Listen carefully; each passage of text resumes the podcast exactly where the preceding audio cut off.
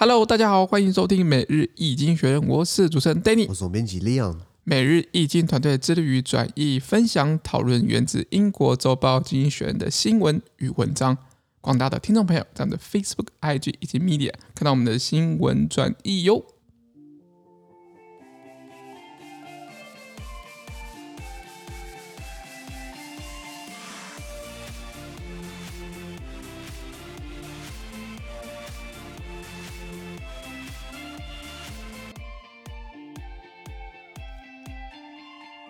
今天我们来看到从精选界出来的新闻，我们看到的是十一月十六号礼拜二的新闻，而这件新闻的传送在每日精选的 Facebook、IG 及 Medium 第六百六十二 po 里面哦。我们看到这个新闻是欧洲央行的行长 Christine Lagarde，他说我不打算收紧货币政策，让通膨继续发酵下去。对对对，呃，原文是这样子啊，Christine Lagarde，the president of the European Central Bank, said that tightening monetary policy now could endanger the eurozone's economic recovery as inflation continues to run rampant. Already more than twice the ECB's target of two percent. Pressure is being put on the bank, uh, to interest. Pressure is being put on the bank to increase rates. Ms. Lagarde said doing so could cause far more harm than good. OK，他说，欧洲央行行长的拉加德 Christine Lagarde，他表示呢，现在收紧货币政策呢，可能会危及到欧元区的经济复苏。那随着通膨呃通货膨胀持续猖狂哦，呃，现在已达到了这个欧洲央行两趴目标的两倍之多，所以。到四趴去了，是那个欧洲央行正在面临提高利率的压力，大家叫你赶快提高利率，不然通膨要继续往上去，往上加了。道理就是说，为什么提高利率？如果提高利率的话，对不对？你在银行如果利率比较高，那理论上来说，你会把钱放到银行去，避免升息嘛？就是说，大家会会觉得说啊，放银行比较保险一点。没错，如果利率很低，和大家把钱拿出来花，拿出来投资，会会会会比放在银行好。尤其是在欧洲，欧洲很多银行会有负利率，什么意思？钱放在银行会变少，哦，它还会收钱。哦，是是是，这这是真的。我以前在念书的时候，我在法国。开法国账号，他们要缴账户费，你知道吗？台湾你去很多银行开，台湾有一堆银行嘛，呃，国泰、富邦、兆丰、呃，台企银、玉山、呃呃，中国信托，然后然后呃，很多很多很多很多很多。嗯嗯，那你如果都开一个账户，请问你要不要收账户费？都不用。他敢收吗？没有人敢收嘛。在欧洲，其实，在法国好了，就是那几家大银行而已，BNP Paribas，呃呃，Societe Generale、LCL，我知道这三家可以没了。以以法国来说，可能外商 Goldman Sachs 高盛啦，或者摩根斯坦利会进来，我知道。可是如果以当地人会用的，就是就是 LCL、Societe Generale 还有 BNP Paribas 这三个就够了，你知道吗？都要收都要收账户费，好像学生好像不用收，或是刚开一年不用收，后面都要收，而且是就是等于是用方式来就就是来扣你钱，那你才不会到处乱开账户嘛。台湾人的那个银行账户，应该每个人至少至少会有三个吧。嗯，因为你到每一个学校或者是每一个任职单位，其实都会有希望你用他们的新转户，都要新开一个账号。有没有 有没有人只有一个银行账号在台湾哦？你麻烦你告诉我，这个我我可能颁个奖给你哈，我我跟他请你吃饭，你怎么做到的？你知道吗？在下面留言，下面下面告诉我们，你你只有一个账银行账户的话，是好。那这个呃，所以如果今天。银行的这个利率很很很很很低，那钱放银行不好啊，拿出来划算，你拿出来投资什么？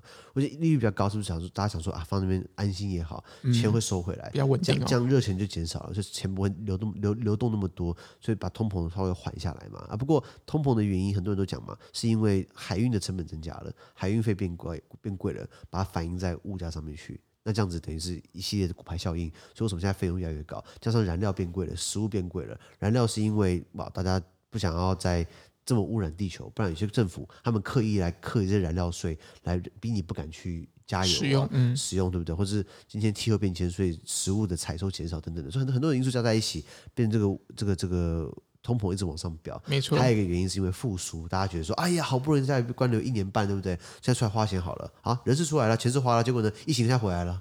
现在台湾又好像恢复平静，对不对？你去看那个英国，看美国，你去看欧洲，哇！我的精神母国荷兰一天两万人确诊，疫情前的荷兰一天也才一万人确诊，打了疫苗之后一天两万人确诊，什么意思？疫苗不好了。然后你看德国一天好几万人确诊，你看美国一天十万人确诊，你看英国一天十万人确诊，我的天哪！那那疫苗真的是我打个问号哎，Pfizer、BNT 还有 RAZ 赚这么多钱白赚了，你知道吗？这确确实真的是蛮蛮两难的，就是你今天。即便你这么高的一个第一，不管是第一季或者第二季，甚至第三季加加长季都开始打了，但你的疫情却还是没办法在一个很很很 很好的控制范围里面，所以确实要去想一想，到底怎么样经济跟疫情要怎么样去平衡。我觉得二零二二年也没了啦，真的啦。你看二零二零年没了，二零二一年没了，二零二零年我看二就写二零二零年没了，二零二一年没了，二零二二年明年应该没了，你知道吗？而且明年我要三十岁了。我不想要三十岁在在就是困在台湾，你知道吗？没啦，就是这确实是每一个国家现在也都有这样子疫情慢慢又感觉又回温的这样现象，对不对？呃，对，很明显，嗯，很明显。那所以那那现在以欧洲来说好了，他们说现在利率一直飙高，对，就是现在通膨飙高，是不是太多热钱了？我们把利率往上拉，让热钱稍微减少。可是央行行长拉加德拉加德他表示哦，这么做可能会弊远大于利。现在还在复苏，你把输出给砍断，对不对？那会直接碰又掉回到。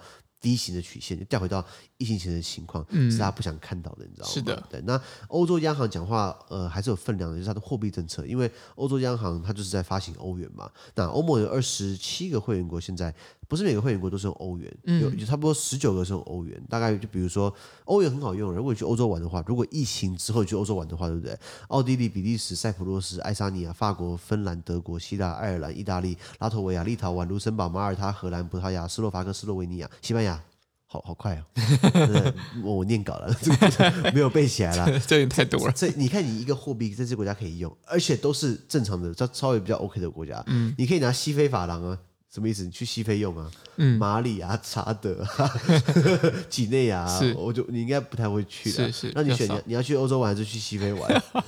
目目前还就是欧洲还有很多地方没去，所以还是以欧洲为主。哦，你真诚实哦！我讲实话，我只去欧洲，没有啦。那所以欧元还是很好用。是少数国家，那那所以他他们发行欧元会对这些对这些欧元区很大的影响嘛？因为货币是他们在用，对不对？那还有一些国家像会员国，像丹麦丹麦克朗、瑞典克朗。这个波兰的 s l o t y 然后那个那个想不起来那个国家，匈匈牙利用 Florent，也就是说，不是每个会员国都是用欧元。嗯，对对对。那那那你说就就就没你的事吗？你也有事啊？为什么？因为你你还是要跟其他会员国做生意。当然要啊。所以你的换队是要跟他挂在一起，对不对？对。那如果今天欧元如果爆。暴跌的话，那你基本上你的如果欧元如果暴涨的话，基本上你的货币反而缩水，对不对？没错，相对起来，对对。那芬兰就很聪明，芬兰它很早就用就用欧元了，它等于把它经济跟西欧镶在一起，绑在一起，绑在一起。那旁边瑞典就是傻傻的，也不是也不是傻傻，就是他选择不要这么做嘛。嗯，丹麦也是啊，他想要保留自己的货币的主权，嗯，货货币政策的一个一个施行的一个能量。没错，但是其实到最后，万一其他。都在变的话，你不变的话，你跟不上话，反正你错赛，你知道吗？嗯，因为你整个这个整个市场的交流其实是非常紧密的，这个市场。嗯、没错没错。那现在毕竟欧这个欧洲一直被这个这个很高的很高的这个疫这个一一个是疫情回升，一个就是通膨已经跑超过目标两趴，已经跑到四趴去，而且还有继续上升的趋势。那所以他们是不是要考虑把这个这个这个贷这个利率哦，现在是零利率零趴零趴，所以钱放在银行跟拿出来放指头底下是一样的意思。所以他们把它考虑是不是阶段是两码一码，一码两码，一码可能零点二五嘛，然后两码零点五。那这方面他们还不想动，他们想要继续让经济可以复苏。那那所以这个央行的欧洲央行总央央行的行长 Christine Lagarde，呃，他是法国人，他以前当过国际货币基金组织的总裁，然后他也当过法国的财政部长。他当过法国农业部长，当过法国的工业和商业部长，嗯、政治经历非常非常丰富，嗯，非常丰富，对对对，对。然后他就是就是呃呃，主张我们现在不要去这个怎么讲，现现在不要动到现在现在的疫情复苏，他怕的是呃，万一我们现在把它暂停下来，然后现在因为疫情回升又往下掉，那如果之后再回来的话，其实那个震那个震荡太大了，他没办法，他他不想要去冒那个险啊，嗯，因为可是他做的决定对不对？是十九个会员国。十九个用十九十九个欧元用欧元的会员国会会有直接影响的，以及没有用欧元的会员国也会有间接间接影响到，而且跟欧盟做生意的的的公司，所有厂商们厂商们都会有影响。像像我有跟波兰的公司对口，那就是用呃欧就是用这个美元用美金啦。然后我我问他说为什么不用欧元？然后他就说哦欧元基本上也不在他们控制底下，他们不想要做，他们不想要用。用用用欧元。嗯、我说那美元你没有控制啊？他说对，可是美元它自基本上自成一格嘛。欧元是今天如果今天意大利挫赛对不对？那要救嘛，要救对啊，是不是波动很大嘛？我说你们波兰好像你之前也挫赛过啊。啊，不许你胡说。没有，我心我心里这样想了。O S O S，还好他应该不会听我们 Podcast 大。大概的情况。好，那我们看到下一个新闻。下一个我们看到是哦，印度的空污啊，比新冠病毒还致命。嗯、目前新冠病毒在印度造成了五十万人、五十多万人死亡嘛，对不对？呃，之前不是一一天确诊四十万人吗？太可怕了，四个字全面失控嘛。那现在这个印度现在他们有空屋，可能比新冠病毒还致命。新冠病毒现在目前造成五十万人死亡，印度空屋可能一年会造成一百多万人死亡。哇！对，还比那个还有效啊、哦！非常的可怕的一个状况哦。原文是这样子啊：Millions of office workers in and around Delhi were told to work from home because of hazardous air pollution. India's Supreme Court has called for city authorities to shut offices. They had already ordered schools and construction sites to close on Saturday. Pollution in Delhi is currently bad enough to cause respiratory illness, according to an index of air quality. OK，他说，因为有害的空气污染呢，德里就是印度第二大城，德里呢，它的周边地区有数百万的办公室上班族呢，被告知在家在。被告知要在家上班，就是不要出门了。数百万人不要出门上班，你看那空气多差，超级差。而且这么多人出来，很多人开车或是骑车的话，可能造成更多废气排放。没错。那印度的这个最高法院呼吁哦，德里市政府要关闭办公室。然后，那当然，德德里市政府他们也这个下令学校还有建筑工地在礼拜六关闭而已，只有礼拜六而已哦。然后，根据空气品质指数呢，德里的污染目前严重到足以导致呼吸系统的相关疾病。什么意思？我吸一口可能就。呃没有，很夸张，夸张夸张，可可能就会一直咳嗽啊，可能是吸的这个粒子悬浮粒子很大，就是我们讲 PM 二点五啊，他们可能是 PM 两百五吧，我不知道。你去看那个那那个那个图片哦，那个雾霾哦，那个基本上是伸手不见五指那种样子，你知道吗？能见度非常差了，嗯，他们连火力电厂都需要停转了。你看他们说火力发电嘛，会会怎样会？这个烧啊，烧空空污嘛，就台中嘛，嗯、对不对？对，用用爱发电，不是不是用发电，就是就是 台中人用肺帮我们净化空气，让我们可以就是台湾可以用电嘛，对不对？对啊，所以因为所以像印度他们的火力发电厂要停转，无限期停课，然后呃，这个这个发电机也要停机这样子。那记不记得我们上礼拜提到，就是 COP26 联合国气候变迁大会刚开完，那刚开完大家很失望，因为对空气污染很排放很严重的就是煤炭嘛，那那。Coal c o a l coal，那很多国家是说我们要 phase out coal，逐步淘汰掉碳。可是印度打死不同意，印度说我们愿意 phase，我们愿意 phase down，就是要逐步减少，但是我们不要把它完全剔除，不要淘汰掉。因为如果经你你经济学写过，印度从上到下，左到右，前到后，很多产业、很多人、很多零工，甚至政治人物，呃，他们还有很多商业投资，都是在煤炭上面。反倒是那边觉得说，如果没有煤炭的话，我们生活不用过了，你知道吗？所以为什么会为什么要不用煤炭？不可以，不可以。而且如果今天要重新盖另外一套电力系统，另外盖另外一套这个生产业生列线好了，生计线好了，它需要这样的一个重新的置入，重新的一个建设，那个钱其实很大。那倒不如就是就是维持现状嘛，就继续用。嗯，对对对，因为你要做一个能源转移，它不是一代人的事情，它可能是两代人到三代人的事情，所以再加上可能呃，印度的一些政府的效能可能没那么高，它真的要去推动这样的政策，有很多利益盘根错。盘根错节的这样利益，所以其实相对起来是非常困难，对不对？我查到数字，二零一九年的印度空污导致一百六十七万人死亡，直接或间接。有一些是呼吸道疾病，有一些是因为雾霾太重看不到看不到路线，然后撞车了。然后哦，对对对对，这也算是在空污的一个状态。没错没错，所以二零一九年新冠病毒之前一年一百六十七万人因为这个死亡。那大家版面都在看新冠病毒，没有人看到印度空污嘛？再来，我刚刚不讲说它 PM 两百五嘛？我我我太夸张了，而且其实其实其实我我还不够夸张，它的 PM 是。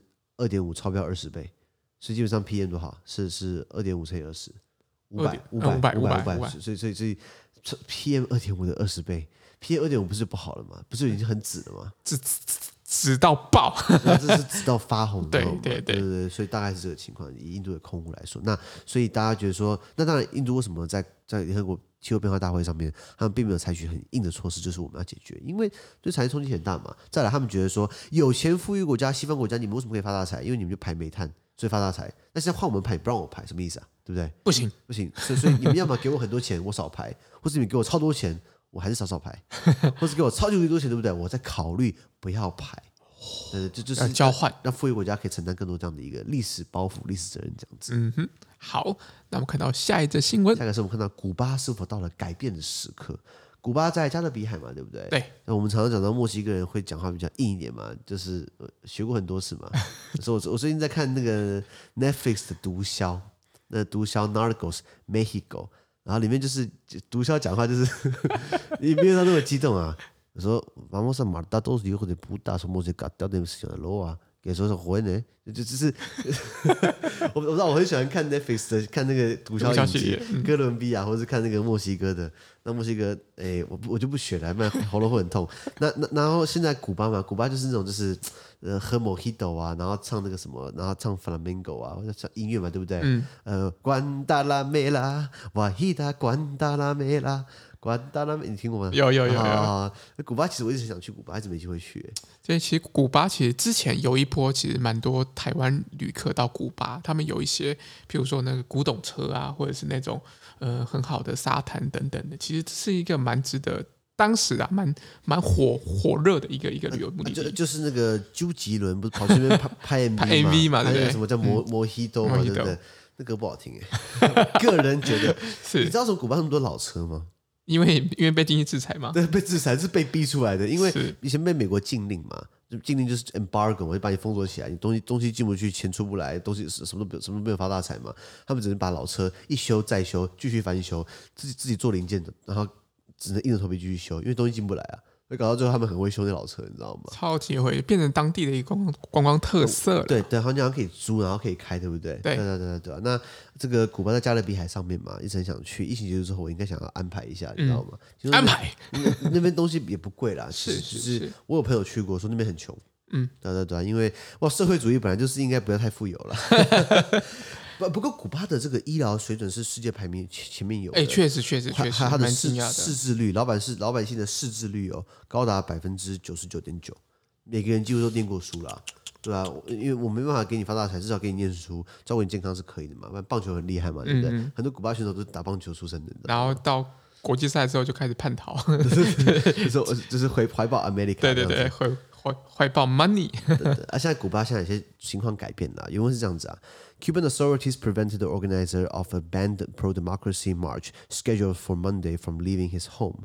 Yunier Garcia, founder of the online group Archipelago, which called for protests across the island against its ruling regime, was one of several activists blocked in their homes, in their houses. The authorities also withdrew the credentials of five Spanish reporters covering the protests before reinstating two of them. OK，他说在古巴呢，当局阻止了原来在礼拜一，就是十一月十五号将举行本来本来举行，他被禁止掉了这个民主的游行活动的发起人离开他的家，好绕口，就是说 本来礼拜一呢要办一个这个这个这个这个民主游行，后来被禁掉了。那发起这个活动的这个发起人呢，他也被禁止离开他的家。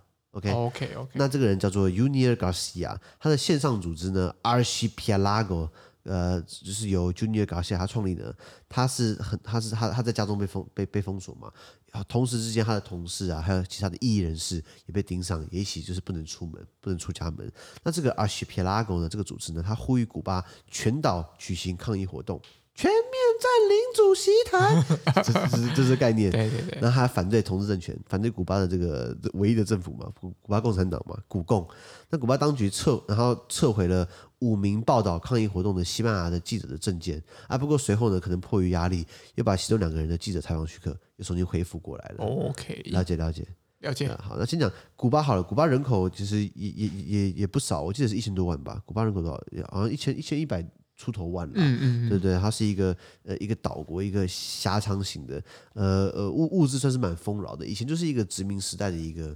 呃，怎么一个一个一个大的一个本营嘛，或者说一个大的一个，因为它上面可以到美国去嘛，旁边中美洲，下面南美洲，它刚好是一个交汇点，嗯，地理位置蛮好的哦。它可能各个西班牙殖民地在各个地方，他们的掠夺，呃，他们做的买卖 会一起汇集到古巴，然后把它送回西班牙，啊，它是一个很很重要的一个一个转运点。对，然后后来这个西班牙离开之后，对不对？他们就哎，就是就是呃，想要。然后，呃，好像美国有稍微介入一下，然后他们成立自己的政府，然后这时候开始就是就是呃开始，一九五九年开始有这个革古巴的革命，还有这个呃古巴共产党时代。是的，那就你有没有看过切格瓦拉嘛？有，就是他那个很经典的头像。哦，还有超经典。还有卡斯楚嘛，对不对？对。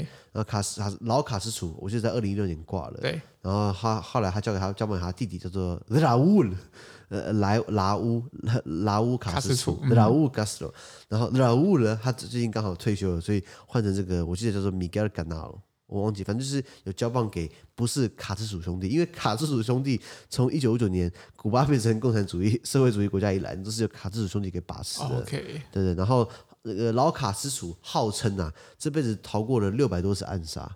那当然，这可能有夸大，夸大。我我就算十十分之一好了，他被暗杀六十几次，应该应该合理吧？合理合理。美国为了暗杀他，无所不用其极哦，可能放炸弹啊，不然就是枪手啦，不然就是他喜欢抽雪茄，在雪茄里面。放毒，放毒，结果他把雪茄整根抽完了，就还没死，太多毒了，已经百毒不侵了。他说他们那时候，他们古巴，他他他的雪茄里有很多嘛，他都他都他都有放很多毒，他把雪茄那盒都抽完了，就 还没把他抽死。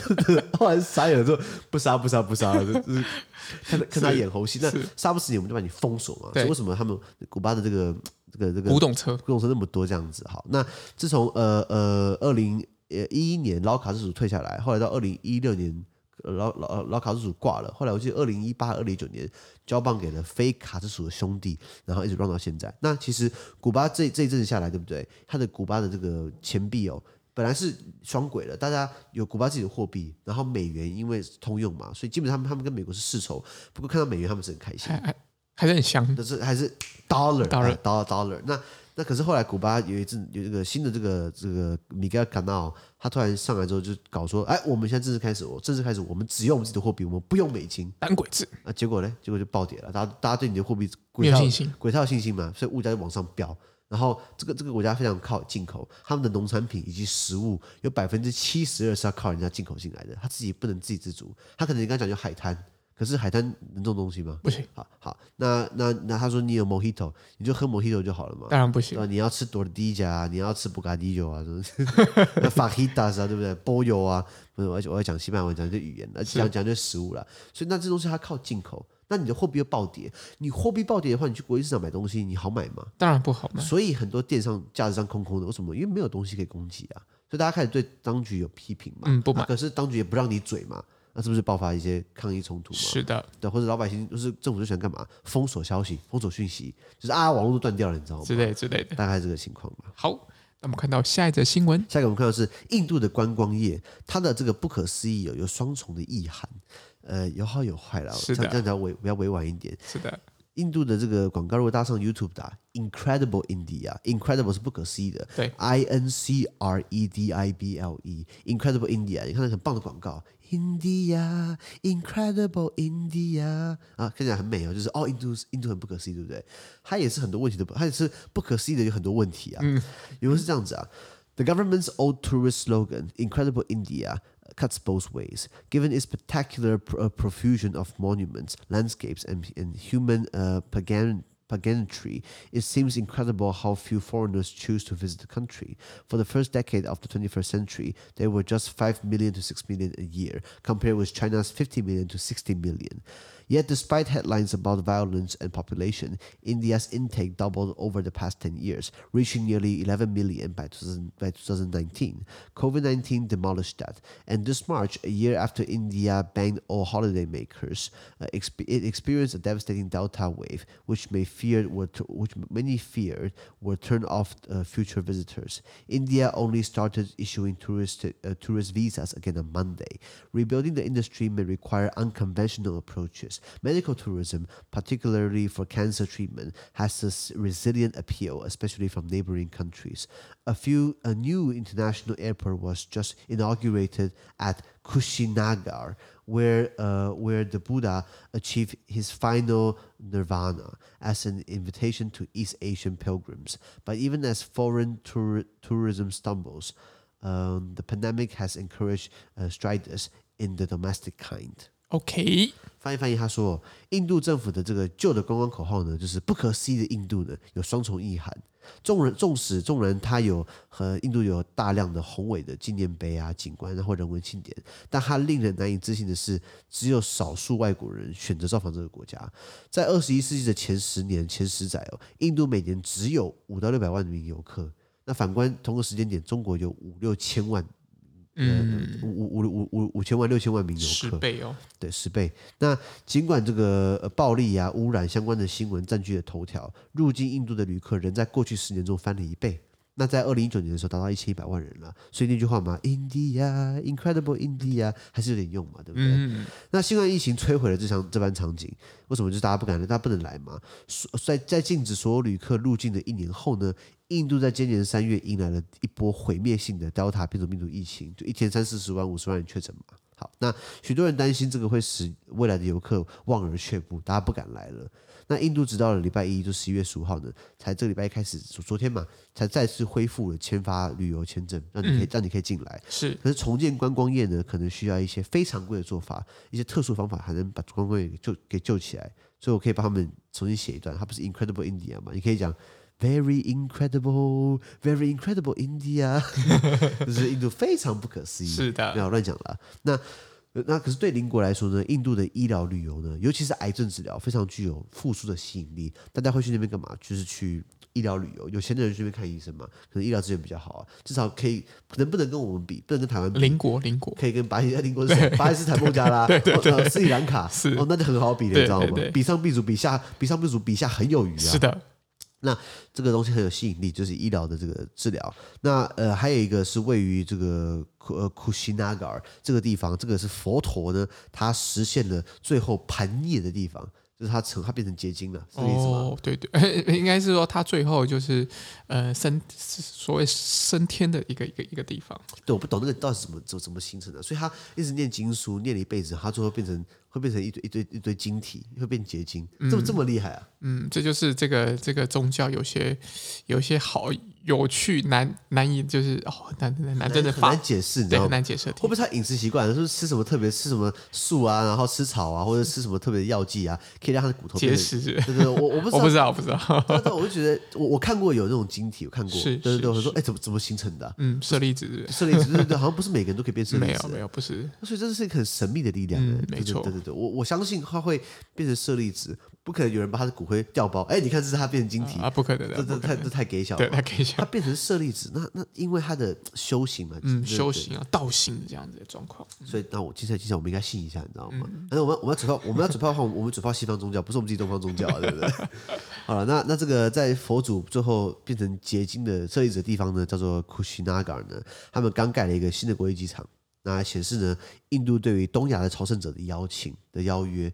因为佛教佛佛教应该算是印度过来的嘛，对，道教可能也很相像是，是是道教是哪里过来的啊？东方是东方自己本来就有，对不对？其实我也不知道，天主吗？还是？对啊，天主是是，是西方的，我我我我可以确定的是，就是什么基督教、天主教啊、回教，对不对？来自于超西方。嗯，我记得印度那边好像是佛教传进来的地方。哦，OK OK OK, okay。那那这个这个呃，因为因为他们刚好在新盖一个机场，对不对？显示出呃，他们对于朝圣者是非常非常欢迎的，尤其是佛教的这个这个弟子们。好，那即便疫情使得赴外国观光陷入困境呢，但是他还是变相鼓励了国内旅游的进步。也就是说，我赚不到你国外，我赚国内就好了。对，我市场也够大，十亿人，十亿人如果假设一趴的人有钞票好了，那多少人？十亿人一趴有钞票就一千万，一千万对，那其实也够赚了，你知道吗？很够，很够。你看台湾有两三百万人，假设台湾有一趴的人听我们 Podcast，像多少人？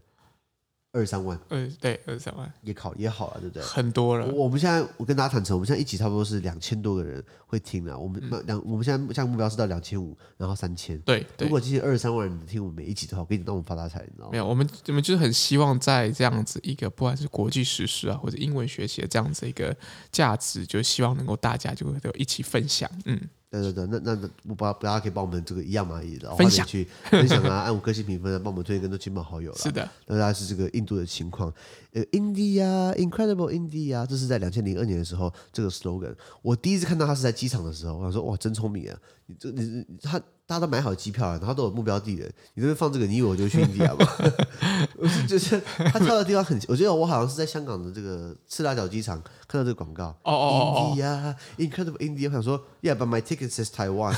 我票上是写台湾。没有，他他会希望你下一次的旅程就去印度。好了，那可是印度很多地方并不是那么吸引我。是的，他们十亿的人的国家，对不对？你知道他们还有很根深蒂固的种姓制度，他们相信人就是分不同。级别不同种不不不不同不同 level，有些人天生就贱民，然后就一辈子就是很可怜很穷。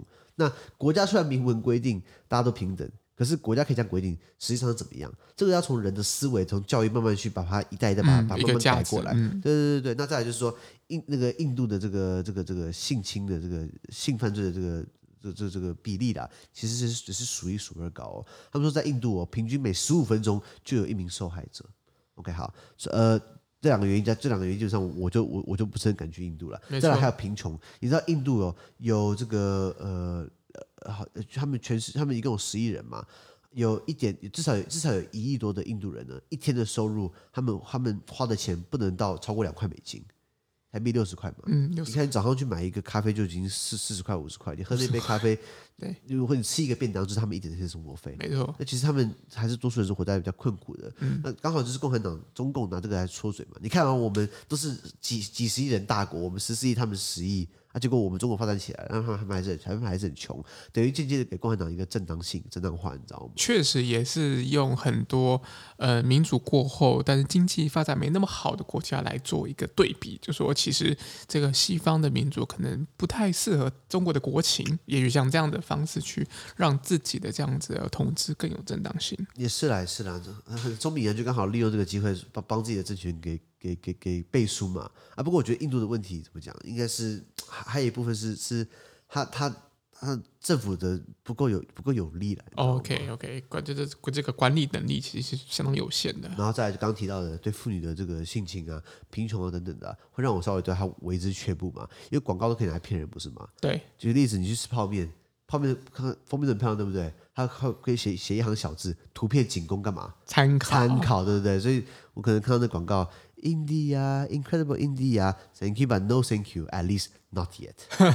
好，那我们今天的 podcast 就到这边，而明天有其他新闻呈现给各位。那对这些新闻任何想法或想我们讨论的话，都欢迎在评论区留言哦。还有啊，自媒体非常难经营啊，多难经营呢，就像印度很难翻身一样。哎呀，他们现在慢，他们现在慢慢翻身了。不过刚刚讲到嘛，他现在不是。民主化吗？他们的总理呢，Narendra Modi 走回头路，哎，他们把那个 Kashmir 克什米尔省份的自治权把它全部收回来。嗯，对对对，人家是不同族、不同语言，你把人家霸占就很过分了，现在把不让他们自治，所以我觉得慢慢会越来越紧张哦，越来越多一些不一样的问题，对不对？是啊，是啊。好，那今天的 Podcast 就到这边，而其他新闻有呈现给各位。那下周没有，明天还有其他就是这个，对不对？对。那我们就希望大家帮我们五个星的评分，帮我们这个按赞啊、订阅啊、呃分享给朋友们啊，或者可以帮我们捐款这样子。资讯都提供在每日一经的 Facebook 粉专，也大家持续关注我们的 Podcast、Facebook、IG、YouTube 跟 Media。感谢收听，我们明天见，拜拜。拜拜。